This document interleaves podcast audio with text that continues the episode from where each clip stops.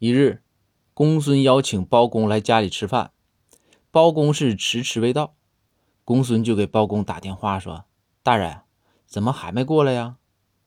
包公就回道：“公孙，稍等片刻，我呀回家拿点东西。”公孙一听啊，赶紧说：“别别别别，大人别拿东西，咱俩这关系还客气啥呀？千万别拿东西啊，赶紧过来就行，菜都快凉了。”包公放下电话，看看刚从家里拿出来的充电器，默默地走向了超市，买了一大堆东西，走向了包公的家。